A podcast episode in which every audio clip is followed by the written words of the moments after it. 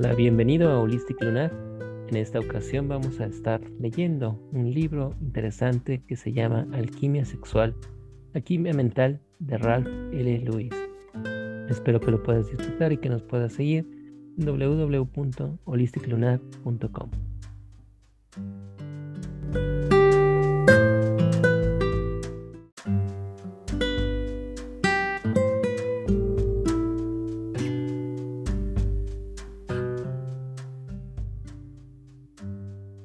bienvenido a Holistic Lunar. En esta ocasión vamos a estar leyendo un libro interesante que se llama Alquimia Sexual, Alquimia Mental de Ralph L. Lewis. Espero que lo puedas disfrutar y que nos puedas seguir en www.holisticlunar.com.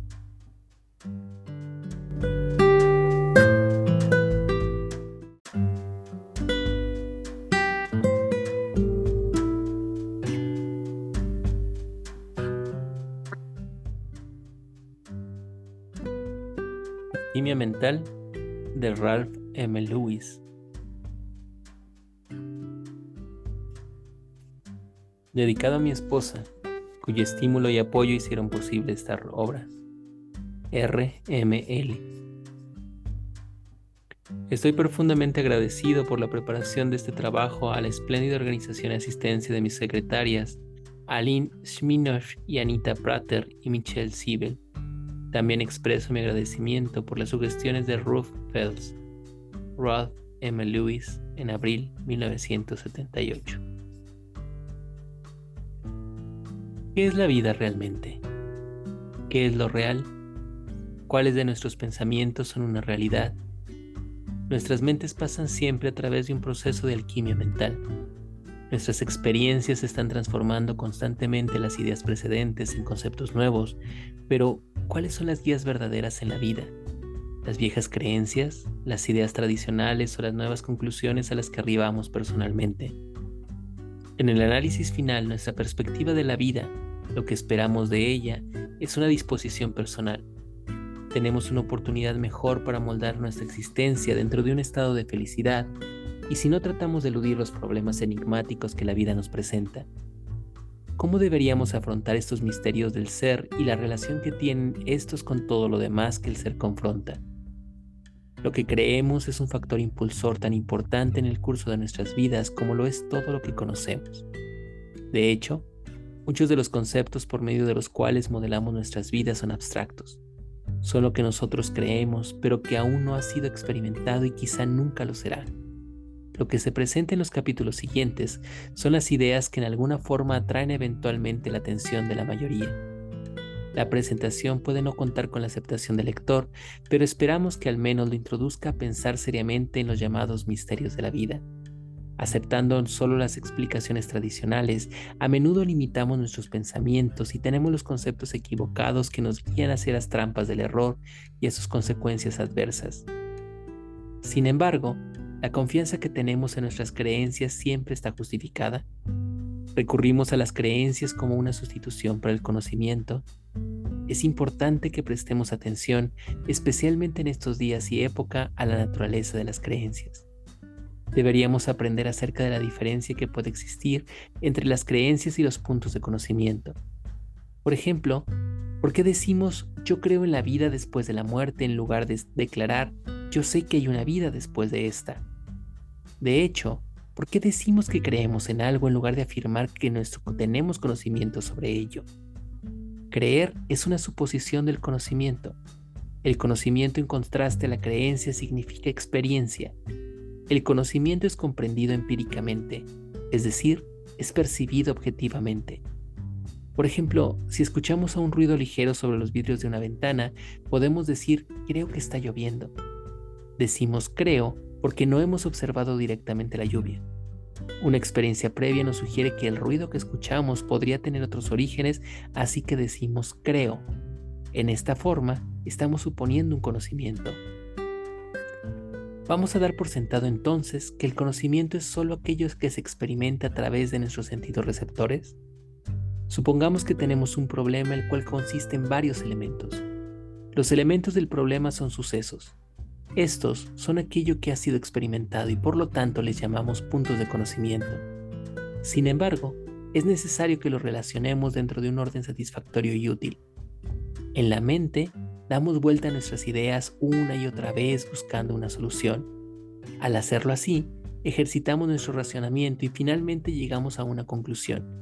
Parece que el problema será resuelto, así que este nos parece autoevidente. No tenemos más dudas sobre ello. Mas, podemos llamar conocimiento la solución a la que llegamos o las conclusiones de nuestro razonamiento no equivalen a lo que experimentamos objetivamente. La gran mayoría de nuestros pensamientos, el resultado de nuestro razonamiento, llegamos a relacionarlo con nuestras creencias. Esto se debe a que llegamos a comprender que nuestros propios juicios son de naturaleza subjetiva en contraste con la experiencia. En otras palabras, distinguimos entre las ideas que formamos y nuestro conocimiento perceptible el resultado de nuestros sentidos. Los conceptos del razonamiento, por supuesto, son algo que es conocido por nosotros. Las ideas existen en la conciencia, pero no tienen ninguna contraparte, nada que pueda representarlas exactamente en el exterior de nuestra mente. El conocimiento perceptible, sin embargo, es aquello que puede ser percibido por los sentidos de todos. Cualquiera puede ver, oír, sentir, gustar y oler lo que es un conocimiento perceptible. Es algo que se puede ser comprendido inmediatamente sin que se razone acerca de ello. A fin de lograr una mejor comprensión acerca de esto, hacemos una analogía. Por largo tiempo la gente pensó que un objeto pesado caía más rápidamente que uno liviano. La mayoría pensaba sin duda que una roca siempre caía más rápido que una pluma, y esta idea era aceptada como conocimiento. Correspondió a Galileo demostrar que los objetos caen con la misma rapidez cuando no son obstaculizados por el aire. De hecho, una pluma y una pelotilla de plomo caerán igual en un vacío. La demostración de Galileo constituyó un conocimiento perceptible. Fue un asunto de observación común que podía ser comprobado por todos. Considero que convenimos en que el valor del conocimiento puede ser transmitido. Por eso, queremos decir que estamos capacitados para transmitirlo a la mente de otros, por medio del habla, de la escritura o mediante gestos. En realidad, algo que fuera conocido por todos separada y diferenciadamente no tendría ninguna universalidad, tal como conocimiento no sería un bien común. No obstante, una idea puede ser ineficaz puede ser muy comprensible para una persona y sin embargo ella no puede hacerse con otra que la comprenda para comunicársela. El razonamiento y la imaginación varían entre los individuos. Una idea a la que alguien arriba puede no tener significado para la mente de otro puede no ser un conocimiento para todas las personas. Por lo tanto, para que nuestras ideas lleguen a ser un conocimiento aceptado universalmente, deben de ser objetivizadas se les debe de dar existencia en el exterior de la mente y tenemos que ser capaces de establecer condiciones y otras cosas que los sentidos receptores de otras personas puedan experimentar individualmente. Regresemos a la analogía de Galileo. Él no hubiera podido lograr que todas las personas aceptaran su conocimiento de la caída de los objetos, dando discursos o explicando los principios acerca de ello. Nunca hubiera sacado a la gente de la errónea creencia sostenida generalmente sobre este asunto tuvo que demostrarlo, tuvo que hacer experimentos que pudieran ser observados por los demás y entonces se convirtió en un conocimiento personal perceptible. Esto fue establecido como algo objetivo independientemente del razonamiento de Galileo, del proceso subjetivo. ¿Significa esto entonces que debemos de fiarnos totalmente de lo que se percibe objetivamente? A través de la experiencia hemos aprendido que nuestros sentidos pueden engañarnos, que algo que alguna vez nos pareció una realidad quizá podría revelarse después como falso. ¿Cómo aprendemos que una experiencia de los sentidos es falsa? Es solo mediante otra experiencia subsecuente que posteriormente parece tener una verdad más consistente que la anterior. Existe otra razón muy importante del por qué todo lo que concebimos es de conocimiento y que eventualmente debe ser transformado en algo que los sentidos puedan discernir. Vivimos en un universo físico, existimos en un verdadero océano de energía y de masas de materia. No podemos negar la existencia de este universo físico porque nuestro organismo es parte de él. Estamos obligados a relacionarnos con él, es decir, adaptarnos a las influencias que éste tiene sobre nosotros. De hecho, es por esta razón por la que hemos desarrollado los cinco sentidos receptores. Estos son necesarios para determinar qué es lo que necesitamos de todo lo que nos rodea. Uno puede estar pensando ahora, ¿qué hay en cuanto a nuestras impresiones psíquicas o a lo que llamamos impresiones intuitivas o espirituales? Como impresiones internas, como sensaciones, lo psíquico puede ser una experiencia tan precisa como cualquier cosa que percibimos externamente. En verdad, el sentimiento de los místicos acerca de la unión con el absoluto tiene una realidad para ellos. La idea religiosa de la unión con Dios es una experiencia tan potente para el devoto como ninguna otra que haya percibido objetivamente. Pero, ¿podemos confiar en tales experiencias? ¿Podemos llamarles un conocimiento equivalente a lo que experimentamos objetivamente? Hay una prueba para saber si nuestra interpretación es correcta y también hace posible que determinemos si una experiencia psíquica tiene la validez del conocimiento. Sencillamente la prueba es esta. ¿Puede hacerse pragmática la experiencia psíquica? ¿Puede reducirse a una aplicación práctica para nuestras vidas? ¿Podemos transformar la experiencia interna que tenemos en alguna condición de naturaleza objetiva?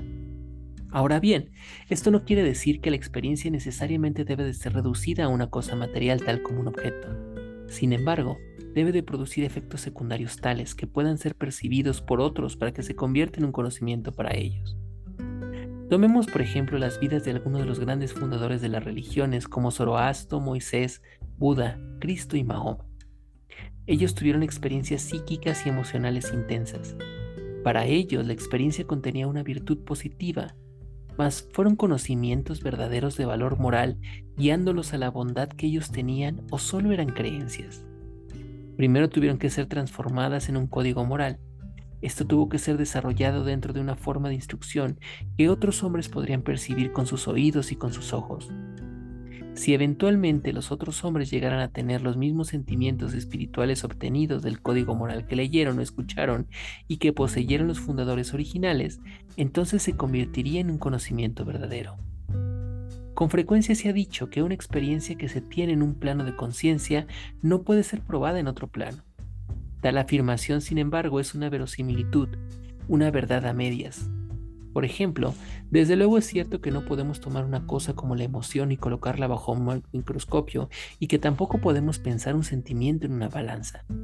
No obstante, es una experiencia de un plano de conciencia y si es comprendida personalmente debería de poderse transformar a otro plano. ¿Cuántas han sido transformadas? Las experiencias deberían de ser tan vívidas, tan reales en este plano en particular de conciencia como lo fueron en el plano original. Un plano de conciencia debería poder establecer un símbolo que pudiera ser comprendido con una significación similar. Por ejemplo, no podemos comunicar a otro el concepto subjetivo personal que tenemos acerca de la belleza, ni expresar con palabras nuestro sentimiento particular de ella, para que otra persona pueda estar consciente exactamente de la misma sensación. Sin embargo, con frecuencia podemos crear un símbolo físico que represente adecuadamente a otros nuestra idea de belleza. El símbolo percibido objetivamente en una forma visual o auditiva despertará los sentidos estéticos de los demás. Para comprender mejor esta transformación de la experiencia, piensen en una de estas en un plano de conciencia como una nota musical. Sabemos que cada nota musical tiene armonías, ya sean octavas más altas o más bajas. En la misma forma, cada experiencia de nuestro ser psíquico puede manifestarse en un plano de conciencia elevado o en uno bajo. Sin embargo, la forma en la que se manifieste puede ser completamente diferente. No podemos observar, esperar que un fenómeno físico tenga caracteres subjetivos similares, pero podemos relacionar lo psíquico con algún comportamiento o con alguna condición que lo simbolizará objetivamente. Por ejemplo, piensen en las cosas que perciben en el mundo de sus eventos diarios que hacen que ustedes tengan sentimientos de amor, compasión, reverencia y humildad. Ellos son causados por una transformación de su experiencia sensitiva, quizá algo que han visto o escuchado en las emociones y sentimientos más elevados que se derivan de ella. Hemos dicho que nuestras creencias son como una suposición de conocimiento. Ellas no son verdadero conocimiento hasta que pueden ser objetivizadas. Todas las creencias que no se pueden traer dentro del objetivo deberían de ser rechazadas por nosotros o hay un cierto tipo de creencias que debería de retenerse para siempre. Todas las creencias que se dan por sentadas, es decir, que establecen una probabilidad, deberían de aceptarse. La creencia en una probabilidad es una conclusión de que es inspirada por el conocimiento de la experiencia. Otra forma de decir esto es que una creencia de probabilidad es una suposición racional que cierra el vacío entre los puntos reales de conocimiento.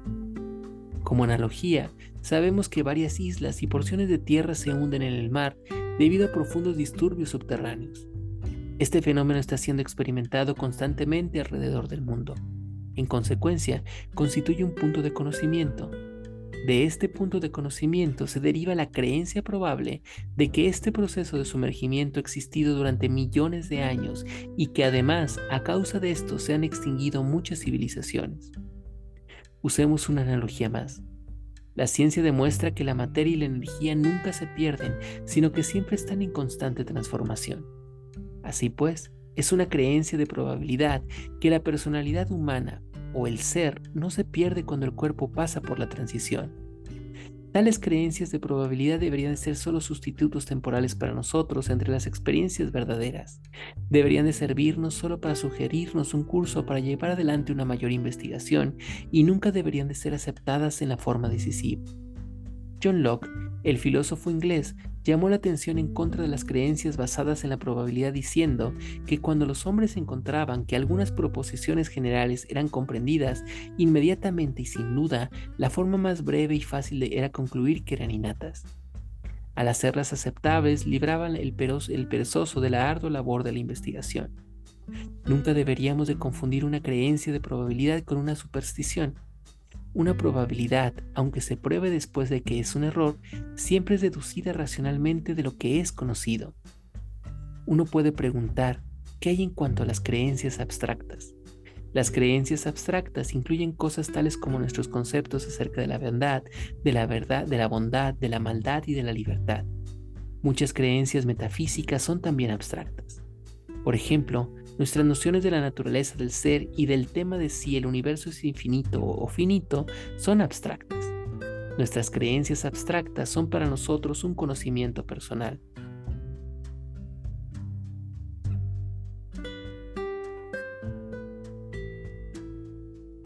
Sin embargo, nuestras ideas pueden ser tan fuertes como cualquier cosa que hayamos experimentado objetivamente.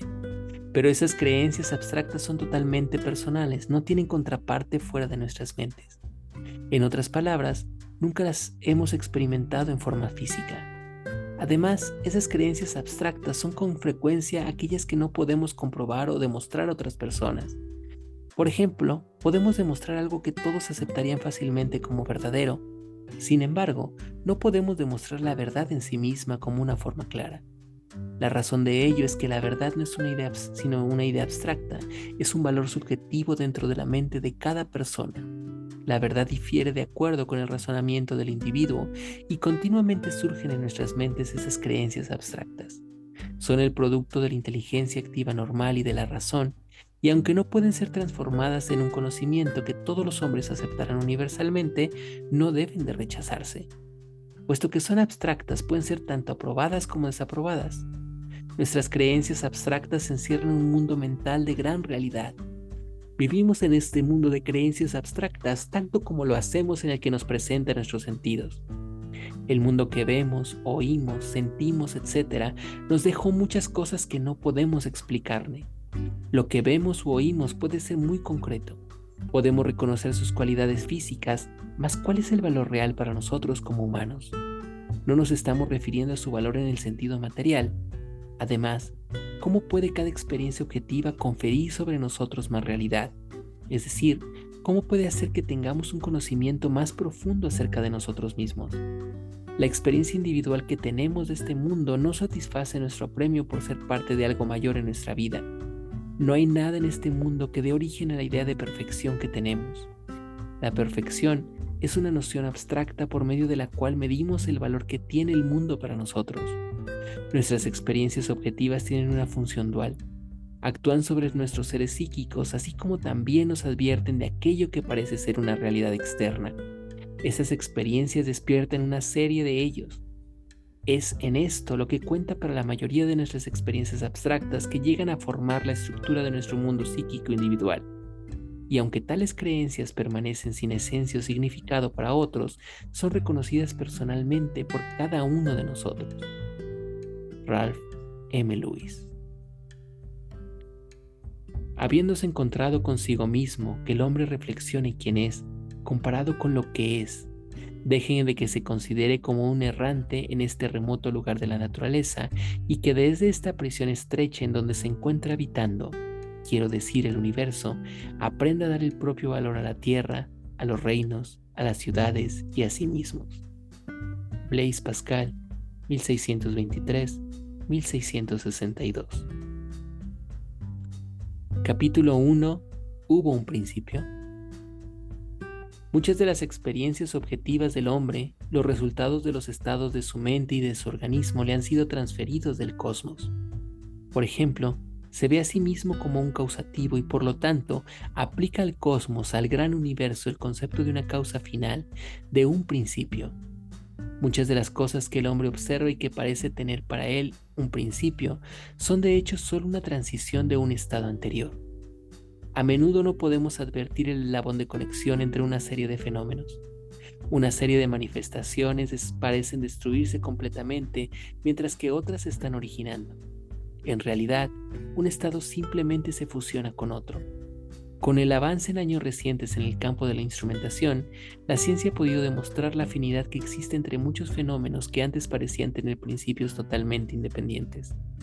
En casi todas las religiones antiguas, la ontología o la ciencia del ser está relacionada con una deidad personal, un dios o diosa antropomórficos o una multitud de ellos. Estas deidades fueron consideradas no solo como seres superiores, sino que poseían muchas características semejantes a la de los humanos. Tenían mentes que pensaban, que planeaban, que creaban ciertos fines para ser alcanzados. Así pues, al igual que al hombre, ellos trajeron el universo, el total de lo que el hombre supone conocer a la existencia. Algunas veces se pensó que estos dioses crearon el cosmos de su propia naturaleza, y en otras se imaginaron que la creación comenzó con un estado de caos, una nada de la que ellos mismos dioses nacieron. Ellos a su vez crearon después el otro fenómeno de la naturaleza. Sin embargo, el caos o el estado de nada fue considerado por estos cosmólogos primitivos como una naturaleza positiva que tenía cualidades en sí mismo. No era la nada en la forma en la que nosotros la concebimos, solo como la ausencia de algo. Consideraron que el estado amorfo de este caos vino de una energía potencial que le dio origen al ser. Era más difícil para el hombre promedio concebir un ser eterno, uno que hubiera existido siempre y que nunca hubiera tenido un, un principio. Para la mayoría de las personas, la idea de la autogeneración es igualmente difícil de comprender, porque en sus experiencias cotidianas no pueden encontrar nada que les sugiera un fenómeno semejante. Una causa detrás de todas las causas, incluyendo el ser absoluto, el mismo cosmos parece estar más de acuerdo con la experiencia finita. Es igualmente difícil para uno aceptar el concepto de que no existe una condición tal como el de no ser absoluto o la nada. Debemos de darnos cuenta de que solo percibiendo el ser nos es posible imaginar una condición como su ausencia o su opuesto. Si un estado de no ser pudiera ser identificado como tal, entonces realmente tendría una cualidad propia. Todo lo que existe es entonces ser de alguna clase. Si algo puede provenir de la llamada nada, lógicamente eso no puede ser considerado no ser, sino por el contrario, es un algo, un estado de nunca que nunca podría existir por sí mismo sin ser algo. Filosófica y lógicamente debemos aceptar la idea de que el ser siempre ha existido y que nunca podría haber tenido un principio, porque ¿de dónde habría venido? Si intentan asignarle un origen al ser, lógicamente regresarán siempre a un estado de alguna condición o cualidad en que sí es ser. Además, puede haber un final para el cosmos en el cual el ser se disolviera, se absorbiera, se sumergiera o desapareciera, el ser no puede ser destruido porque eso supondría que existe una nada en la cual desaparecería y la nada no existe. El ser está en un continuo cambio, dijo Heráclito, el filósofo griego, hace muchos años. Expuso también que la materia está en constante transformación. Sin embargo, el ser puro no es solo materia, sino que lo fundamenta la energía de la cual se está transformando. En las grandes transiciones y transformaciones a las que el ser está constantemente sometido, puede parecernos que alguna eh, entidad o expresión de la naturaleza se disuelve en la nada. Pero ahora sabemos que realmente son cambios hacia otras expresiones cuya naturaleza no puede percibirse inmediatamente. Constantemente leemos hipótesis científicas acerca del principio del universo. Nuestro sistema solar, el Sol, los planetas y aún la enorme galaxia con sus millones de estrellas y planetas tuvieron sin duda un principio. Con esto queremos decir que antes de ser lo que ahora son, tuvieron una condición previa. Fueron gases o cualquier otra sustancia del fenómeno celestial y no obstante, cuando hablamos de principio en este sentido en referencia al universo o a las galaxias, solo nos estamos refiriendo a la forma como nos conocemos ahora. No queremos decir científicamente nuestra galaxia, la Vía Láctea, por ejemplo, o las otras galaxias con sus billones de sistemas solares, se originaron de la nada. De hecho, lo que los astrofísicos están tratando ahora de determinar y aquello sobre lo que esperan que la exploración espacial pueda rendir mayor luz, la naturaleza de la sustancia primaria o básica del cosmos. Existe un propósito para la existencia. La geografía, las escrituras sagradas de las religiones como el Veda, Sempat, Esta, la Biblia y el Corán proclaman lo que se dice un ser propósito de Dios para el hombre, u ofrecen las opiniones inspiradas de los respectivos mesías o fundadores. Concebir que existe un propósito específico para la existencia de un hombre requiere una creencia en el determinismo. Sencillamente, esto implica que una mente ha concebido un curso definido de eventos para el hombre en relación con el fenómeno de la naturaleza y que se espera que éste actúe en cierta forma para que así cumpla con un propósito para su existencia. Además, esto requiere también una creencia en el teísmo, es decir, en una identidad personal, Concibe una mente divina sublime, la cual ha sido creada cada fenómeno de la naturaleza para moldarlo a un esquema o un proyecto cósmico. Se pensó también que el hombre era una parte integral de esta aventura total o que era el punto central, es decir, una verdadera razón para esta. ¿Por qué el hombre quiere pensar, quiere creer que existe un propósito establecido, una razón, un curso planificado para la humanidad? Tal deseo puede estar relacionado con la mentalidad del hombre, con la forma de pensar de la mente humana y de sus experiencias. Por ejemplo, uno no puede imaginarse a sí mismo caminando a lo largo de un sendero sin saber por qué está allí o hacia dónde va. Estamos conscientes de la mayoría de nuestras motivaciones, de nuestros estímulos, de lo que nos impulsa a actuar o hacer algo y podemos relacionar algunos de los estímulos. Estamos capacitados para ver lo que parece ser la causa que nos impulsa a actuar o a funcionar en la forma en la que lo hacemos, o mediante nuestros instintos y razonamiento establecemos deseos, objetivos o ideales hacia los cuales estamos dirigiendo nuestras vidas. En un estado consciente o normal, nunca actuamos por voluntad sin que haya una relación, un motivo o un propósito para la acción. Estos fines o propósitos que nosotros establecemos son una función integral de la clase de seres conscientes que somos. La vida en sí, aún en la más simple célula, tiene ciertas necesidades las cuales tienen que conformarse. Su nutrición, excreción, irritabilidad, sensibilidad y reproducción son propósitos de la célula. Sin embargo, ella no tiene la complejidad, el organismo por medio del cual puede evaluar su motivación es decir, conocer los fines por los que innecesariamente se esfuerza. En cierto sentido, ejecuta ciegamente todos sus actos, es decir, los hace libres de razonamiento como el hombre define la palabra. Estas acciones de las células son realmente sus funciones, no son propósitos establecidos independientemente de su naturaleza. Ahora bien, ¿qué hay acerca del hombre? Las muchas causas por las que él se esfuerza y se realiza son un propósito el hombre tiene la altamente desarrollada facultad de razonar y mediante esta puede diferenciar entre los variados impulsos y estímulos que actúan sobre él. Les concede valor para satisfacer sus estados emocionales o a la inversa para evitarse considerables sufrimientos. ¿Cómo un ser consciente, sensible y pensante puede evitar hacerlo de otra manera? Este pensamiento, esta evaluación, esta selección de los fines y propósitos para sus seres físicos, emocional e intelectual son parte de lo que es el hombre. No son propósitos, es decir, fines que estén separados de sus poderes naturales, de las funciones y atributos de su verdadero ser. Sin embargo, el hombre está acostumbrado en sus condiciones ya establecidas a cumplir con su compleja naturaleza llamando a eso un propósito. Y por lo tanto, si considera a sí mismo como deliberado, es comprensible entonces que no piense que el fenómeno de la naturaleza solo está manifestándose de acuerdo a lo que es en esencia, sino que por el contrario, para cumplir con un propósito establecido. Igualmente lógico puede ser su parecer entonces de que el hombre asuma que su propia existencia es la consecuencia, el cumplimiento total de un propósito trascendental o una causa teológica o mental.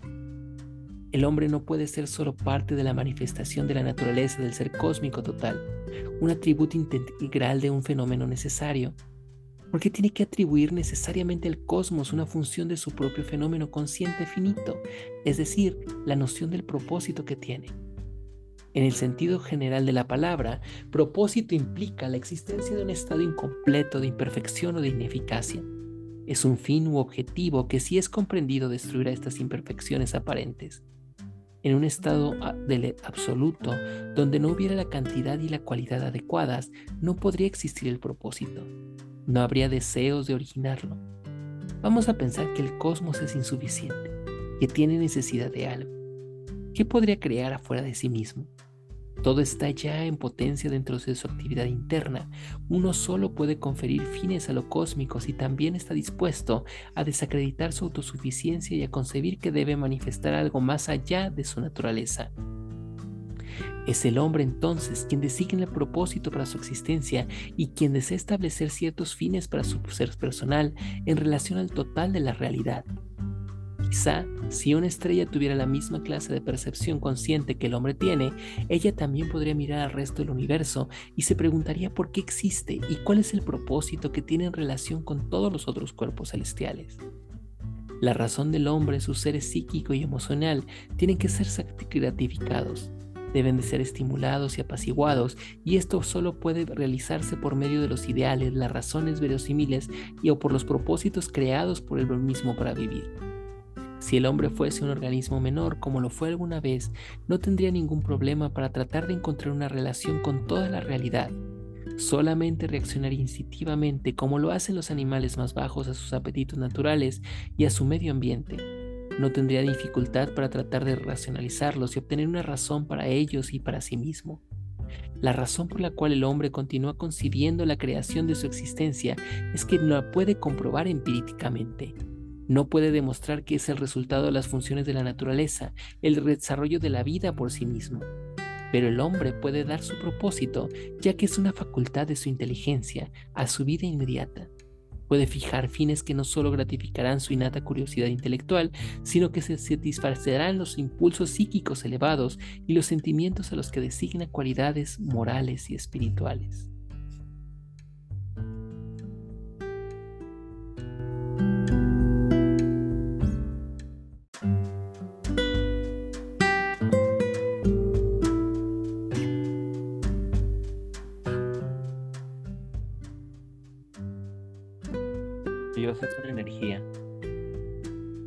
En un momento libres de cualquier eh, lealtad emocional, tendremos que concluir que es extremadamente presuntuoso por parte del hombre pensar que su inteligencia finita es capaz de comprender la naturaleza absoluta de lo infinito. Cualesquiera que sean las cualidades de tal causa, lo principal es el hecho de que sobrepasa los límites de las cualidades sensoriales, de las cuales él deriva de sus ideas. Sencillamente, si algo puede ser definido como inescrutable en su estado absoluto, ciertamente que sería de la naturaleza de esa cosa que es denominada primera causa, independientemente de cualquier otro término que el hombre le asigne. Empero, el místico dice que la comprende, es decir, que tiene contacto y que experimenta lo divino, lo cósmico o Dios. Entonces estamos negando que el místico ha tenido tales experiencias. En su experiencia, el místico ha trascendido las limitaciones de sus cualidades sensitivas, periféricas o receptoras. Ha comprendido la magnitud de su estado o condición que trasciende cualquier experiencia subjetiva, y esto hace que entre en un estado de éxtasis en un sentido de exaltado de placer. Sin embargo, acompañado de la subjetividad del místico, existe luego de su esfuerzo para cambiar los elementos de sus experiencias a términos objetivos. Transforma la experiencia en palabras, formas y cualidades que él puede entender. Más brevemente crea una imagen hablada de su experiencia que está relacionada con su propio intelecto, educación y asociación en general. Por ejemplo, el budista llamará nirvana, el musulmán dirá que Alá se le reveló, el judío Jehová, el hindú quizá le llamará Brahma, el persa Zoroastro. Desafortunadamente el religioso fanático por lo general insistirá que la experiencia particular que ha tenido es la naturaleza absoluta de la primera causa y además que es exactamente como él la interpreta objetivamente. Estará dispuesto a tener prejuicios contra cualquier opinión divergente. Podemos decir por lo tanto que el hombre crea su propia imagen de la causa omnipotente y omnisciente. Crea un Dios, no en esencia, sino en las cualidades de su mente que le atribuye, con la imagen por medio de la cual concibe esa esencia. En cuanto a la causa primordial o inicial, que se dice que es omnipresente, considerarla una energía es tan plausible como cualquier otro concepto. El pensamiento es energía y por lo tanto, quienes creen en una causa teológica, es decir, una causa espiritual, ciertamente que admitirán también que el pensamiento es una energía. Aún los estudiantes religiosos ortodoxos recordarán la doctrina del logos. En Juan, capítulo 1, versículo 1 del Nuevo Testamento dice que en el comienzo era la palabra y la palabra estaba con Dios y la palabra era Dios. Esto definitivamente significa que el pensamiento estaba siendo transformado en energía de la palabra hablada. Siglos antes de los que se compilaba el Nuevo Testamento, los sacerdotes egipcios expusieron al dios Pa, quien era la deidad protectora de los artesanos y que simbolizaba también el pensamiento cósmico. Creó el universo por medio de la palabra. Decían que Pa pronunció el nombre de todas las cosas. Hay quienes conciben la causa original como una consecuencia universal, pero entonces es nuestra experiencia humana. Aceptamos de nuevo que la conciencia es un atributo de la vida y la vida en su fuerza y funciones vitales es también una energía. Además, como quiera que el hombre conciba esa esencia o sustancia cósmica por el hecho de existir, como la experiencia humana pueda concebirla, es un paralelo de la energía. La energía mental incorpórea como la fuerza creativa en el universo no es aceptada generalmente por la mayoría de la gente. Esto se debe principalmente a la tendencia humana de atribuir a una suprema causa inicial cualidades similares a las del propio ser del hombre. Por ejemplo, el hombre es causativo, es decir, está consciente de que se introduce cambios o innovaciones en sus alrededores y en sus propias acciones. Identifica este proceso evolutivo con la libertad personal y con la creatividad está consciente de que esto le da una superioridad sobre todas las formas de vida y en consecuencia se inclina a no contribuir ningún poder o cualidad menor a lo que él considera un ser trascendental superior. Decir que el cosmos, una causa universal, es una energía, solo podría ser ofensivo para aquellas personas que prefieren un dios antropomorfo, es decir, que tiene formas humanas. Sin embargo, estas personas están negando entonces que su Dios es un ser determinado o que tiene voluntad y propósito, porque ciertamente estos están relacionados con la mente y la mente en su manifestación es energía. La ciencia moderna ha dado una equivalencia a la materia y a la energía, al menos hasta el punto en que hay un intercambio entre ellos. Sencillamente detrás de toda entidad existe una especie de espectro electromagnético, siendo desconocidos sus alcances y limitaciones. Por lo general, los científicos no aceptan que tal fenómeno es Dios. Pero si ese fenómeno es la causa básica de todo lo que existe, entonces como cualquiera que el hombre prefiera llamarlo es el creador. Declarar que tal idea es un sacrilegio es asumir que el hombre conoce la naturaleza verdadera de Dios. Esto nos presenta una duda acerca de la naturaleza autorizada de las obras religiosas sagradas, las cuales son muy específicas en su definición de un Dios. El primer hecho sobresaliente que se observa al leer tal literatura es que no todas las obras están de acuerdo con sus conceptos de una causa primaria o divina.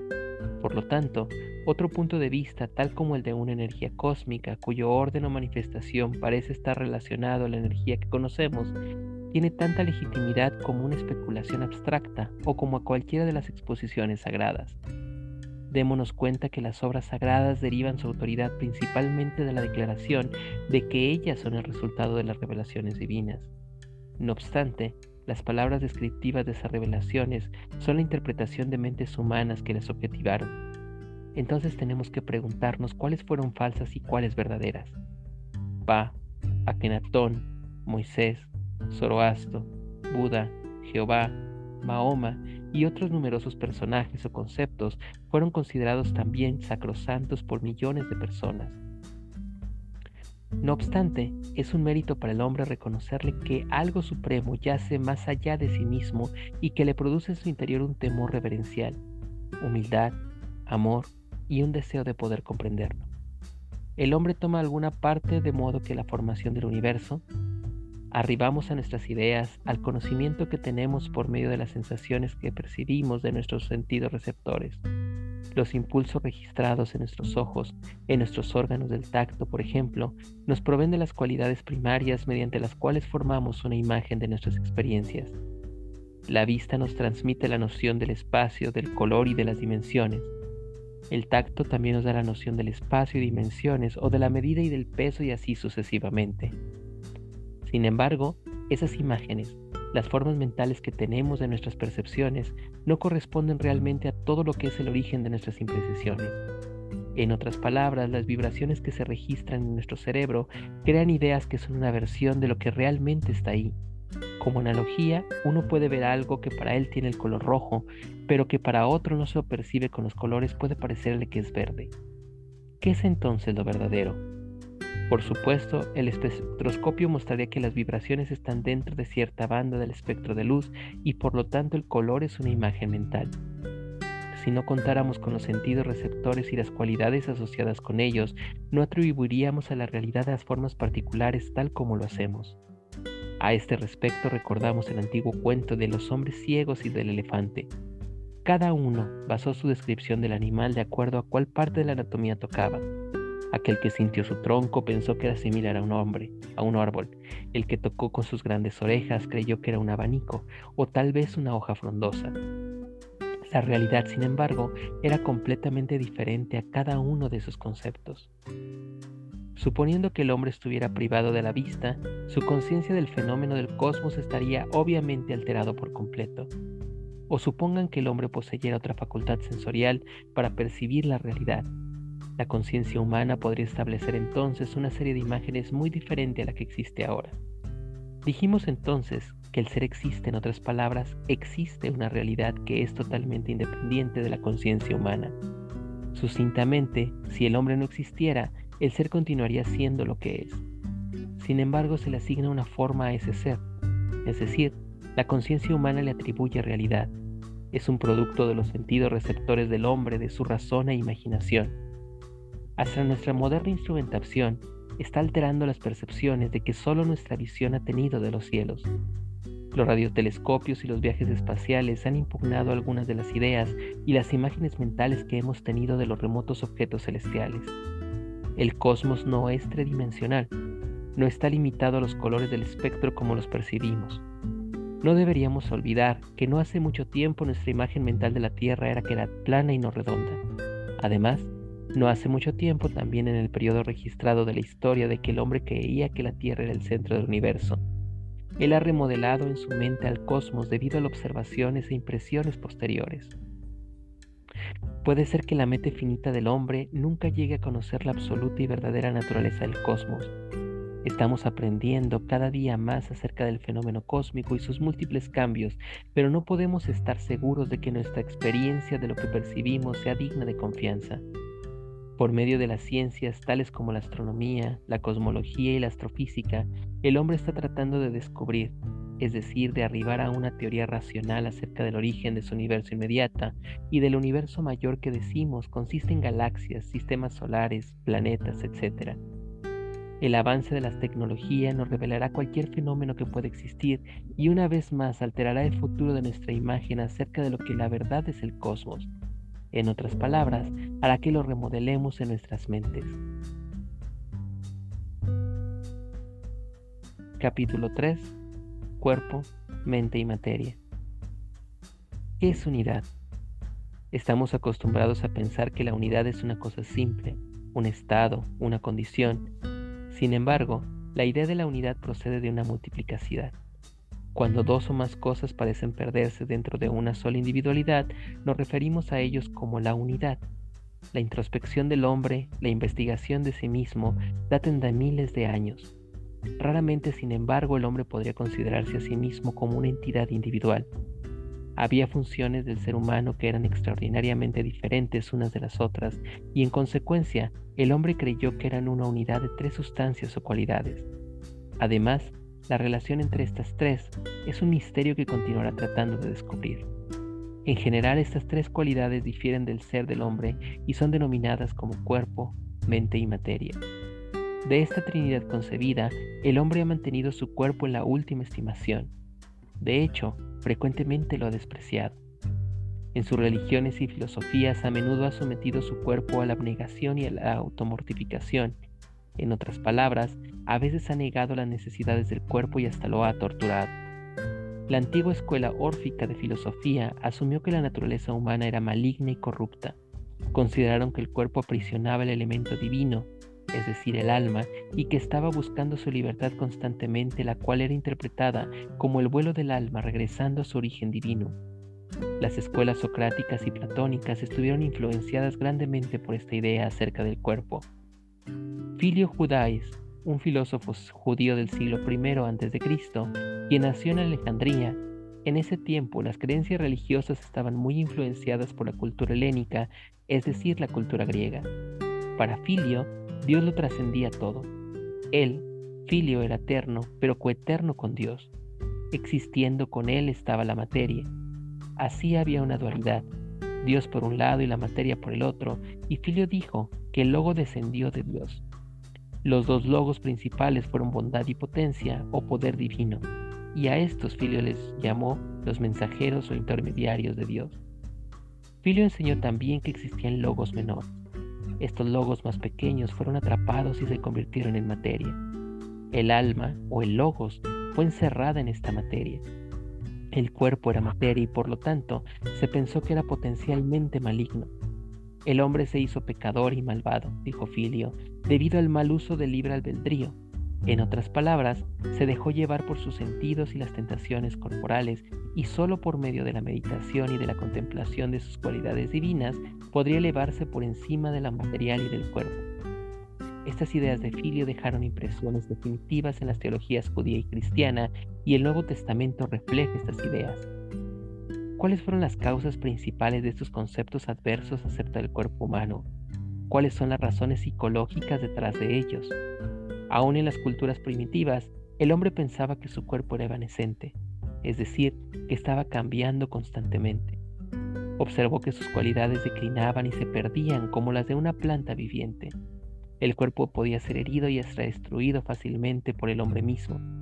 El cuerpo, por lo tanto, no sugería permanencia, inmutabilidad o naturaleza eterna, y comparado con los cuerpos celestes como el sol, la luna y las estrellas, el cuerpo humano parecía ser una creación inferior. Para el hombre primitivo, las enfermedades y los dolores del cuerpo parecían destacar también su falta de pureza. Se consideró que hasta los apetitos y las pasiones eran ejemplos de sus debilidades, se compararon con las funciones corporales de los animales que el hombre consideraba inferiores a él. Mas existía también la segunda cualidad de la naturaleza trina del hombre. Era la parte pensante, el proceso mental. Clasificamos esta bajo el título de mente, pero había una distinción muy grande entre las funciones de la mente y las del cuerpo. Había una característica intangible acerca de la parte pensante. No podía ser vista o desmembrada, lo más notable acerca de ella fue que era una fuerza interior, una cosa dinámica que movía el cuerpo del hombre como deseara hacerlo. Este, algo interno, podía hablarle, podría ordenar y rogar y aún así no era visible. Asimismo, el cuerpo influía sobre este algo, sobre esta parte pensante, y esta reacción ocasionaba que el hombre expresara de temor, sorpresa, felicidad y pena. ¿Qué entonces era real? ¿Cuál era la verdad entidad o el ser del hombre? y aquí nació la idea de que el ser estaba encerrado en una concha. Generalmente se pensó que inerte y pasivo, el cuerpo era movido solo por el mundo exterior o por este algo interior. Se consideró que el ser, la parte ejecutante, era positiva, el ser verdadero. Aquí vemos el principio de la creencia en el dualismo, la dicotomía, la división del hombre en dos partes. Esta idea de la división de la naturaleza del hombre continúa persistiendo en la mayoría de las religiones y de las filosofías éticas. Se observó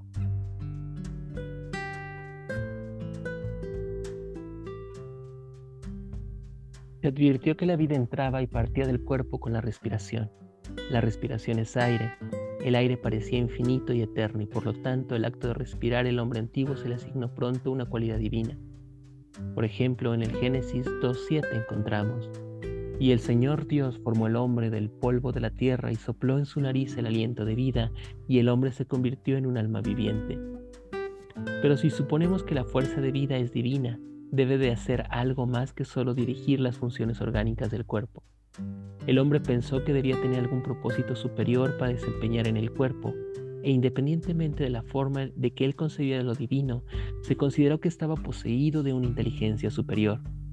Con el desarrollo de su autoconciencia, adquirió una creciente autodisciplina. Empezó a sentir fuertes reacciones emocionales hacia ciertas fases de su conducta. Algunas de sus acciones le hacían experimentar placer y sin embargo, no todos los placeres estaban relacionados con las sensaciones de sus apetitos. Allí había algo que era más sutil. Esto le proporcionaba una especie de profunda satisfacción interior. Y a estas sensaciones el hombre les llamó el bien. Se pensaba a sí mismo que esa inteligencia era una parte superior de la naturaleza del hombre y a esta tercera cualidad de su ser la denominó como el alma. El hombre aprendió pronto acerca de las ilusiones y de las decepciones de los sentidos. Estos estaban relacionados con el cuerpo finito, por lo tanto no se les consideró una fuente digna de crédito para llegar a la verdad y al conocimiento. La parte pensante, la razón, parecía proveerle de iluminación. En otras palabras, le daba respuestas personales a muchas de sus experiencias y debido a la eficiencia atribuida a la razón, fue asociada con los elementos divinos del hombre. Se dijo que la razón era un atributo del alma, Plotino, el filósofo neoplatónico, dijo que la razón es el alma contemplativa. ¿Cómo estaban integrados esos elementos trinos de la naturaleza del hombre? ¿Cuál podría ser el poder que controlaba la naturaleza humana? Platón relacionó estos tres elementos a las clases de sociedad expuestos en su república ideal. Dijo que la razón podía ser como el filósofo que dictaba las leyes. La voluntad debería de ser como el guerrero que debía de ser cumplir los dictados de la razón y que el cuerpo tenía que ser el trabajador que proveyera el sustento para la razón y para la voluntad. La metafísica y el misticismo modernos, conciliados con la ciencia, han repudiado la idea antigua de la Trinidad y con tal rechazo se han desvanecido muchas supersticiones, dudas y temores. Su primera tesis y doctrina es que todos los fenómenos, independientemente de su manifestación, están vinculados. No reconocen una dualidad real tal como material por una parte e inmaterial por la otra. Estos conceptos místicos y metafísicos modernos no exponen tampoco que un estado o condición de la naturaleza del hombre es básicamente buena y que la otra es mala. Sostienen que tales conceptos solo están relacionados con los valores de la mente humana infinita. Los conceptos de dualidad presuponen que un estado, cosa o condición crea en la otra. ¿Por qué tendría que ser así? ¿Cuál de las dos partes es superior o por qué una parte permitiría a la otra ser inferior o opuesta a ella? Estas interrogantes han rodeado la teoría de la realidad dual por siglos, y en consecuencia, los metafísicos modernos exponen en cambio un estado monista. Un estado manista, este es uno con el cosmos y él está eternamente activo. El ser, el cosmos, está activo porque es la realización de todo lo que es. El ser es inherentemente positivo y dinámico. La idea del hombre del no ser de un estado negativo es sólo inferida del ser, en la suposición de que la ausencia es lo, de lo que es. Inversamente, sin embargo, una nada absoluta no sugiere algo. Se ha dicho que la naturaleza repudia el vacío. En otras palabras, el ser se esfuerza continuamente por ser, y este esfuerzo para ser es la verdadera necesidad del cosmos. Eso es lo que está consciente de la necesidad de su ser y es conciencia y por lo tanto los metafísicos y el misticismo moderno perpetúan un concepto tradicional y es que el cosmos es autoconsciente. La conciencia del ser funciona en varias formas a lo largo de cada una de las expresiones del cosmos. Encontramos conciencia hasta en la materia inanimada, en la estructura nuclear de la materia y está manifestada como las polaridades positiva y negativa inherentes a la materia. La encontramos en los núcleos positivos de las células vivas y en su envoltura exterior negativo. La conciencia de una energía cósmica puede dominar y capturar a otra. Por ejemplo, la energía que impregna la materia y que la hace vivir tiene una gran potencia. Esta energía es relativamente más positiva que la materia misma, que por contraste es negativo. Este aspecto superior de la conciencia y de la fuerza captura y controla la materia, obliga la estructura de la materia viviente a moldarse a ella, y esto es porque en las moléculas de DNA y de RNA de las células vivas, el desarrollo se efectúa solo en una dirección. Las células vivas no retroceden en sus patrones, solo grandes interferencias pueden producir una mutación o una desviación. y existe por lo tanto una combinación de conciencia en cada forma de vida, no importa cuál elemental pueda ser. Esta combinación de conciencia es transmitida por un proceso evolutivo. Esto se convierte en una creciente conciencia de grupo que incluye todas las etapas de conciencia previas. Como humanos tenemos la conciencia de que es la fuerza básica de la energía, la chispa de vida, pero también tenemos dentro de la conciencia de todas las otras formas de vida desde las cuales el hombre ha ascendido. Así como la célula viva tiene que impulsar la conciencia por medio de la cual se esfuerza a ser, así también lo hace el hombre. Su complejo organismo, el cerebro y el sistema nervioso le proporcionan autoconciencia. Él sabe que existe se convierte en una entidad en sí mismo, pero las variaciones de la conciencia manifestándose a través de su complejo organismo le producen diferentes clases de sensaciones. Existen fenómenos tales como la intuición, la razón y las emociones, y las sensaciones profundas o las impresiones morales. Estas sensaciones y sentimientos diferentes que el hombre experimenta, él las separa y las clasifica. Como hemos dicho, se ha imaginado a sí mismo como una triada como una analogía y supongamos que tenemos algunas cuerdas de metal tirantes de diferentes longitudes como en un instrumento musical tal como en un arpa. Si dirigimos una fuerte corriente de aire a través de ellas, emitirán diferentes sonidos. Empero, era el mismo volumen de aire el que producía los diferentes sonidos. El aire solo hacía, hacía que las cuerdas en diferente tensión vibraran distintamente. Así también nuestro organismo hace que las variaciones de conciencia universal en nosotros produzcan diferentes sensaciones. El cuerpo, la mente y la conciencia elevada del ser, la cual llamamos alma, no son sino efectos de esa conciencia de grupo dentro de nosotros. Las distinciones no están en su esencia, sino en las funciones producidas. Y es precisamente como todas las notas musicales diferentes que sin embargo son sonido. Solo cuando el hombre llegue a entender ese concepto cesará de exaltar una función de su ser a expensas de las otras. El cuerpo es del mismo origen cósmico divino como lo es el hombre que prefiere llamarle alma. Pero el cuerpo está limitado a servir al hombre. En conclusión, como dijo el poeta Alexander Pope, el estudio más noble del género humano es el hombre.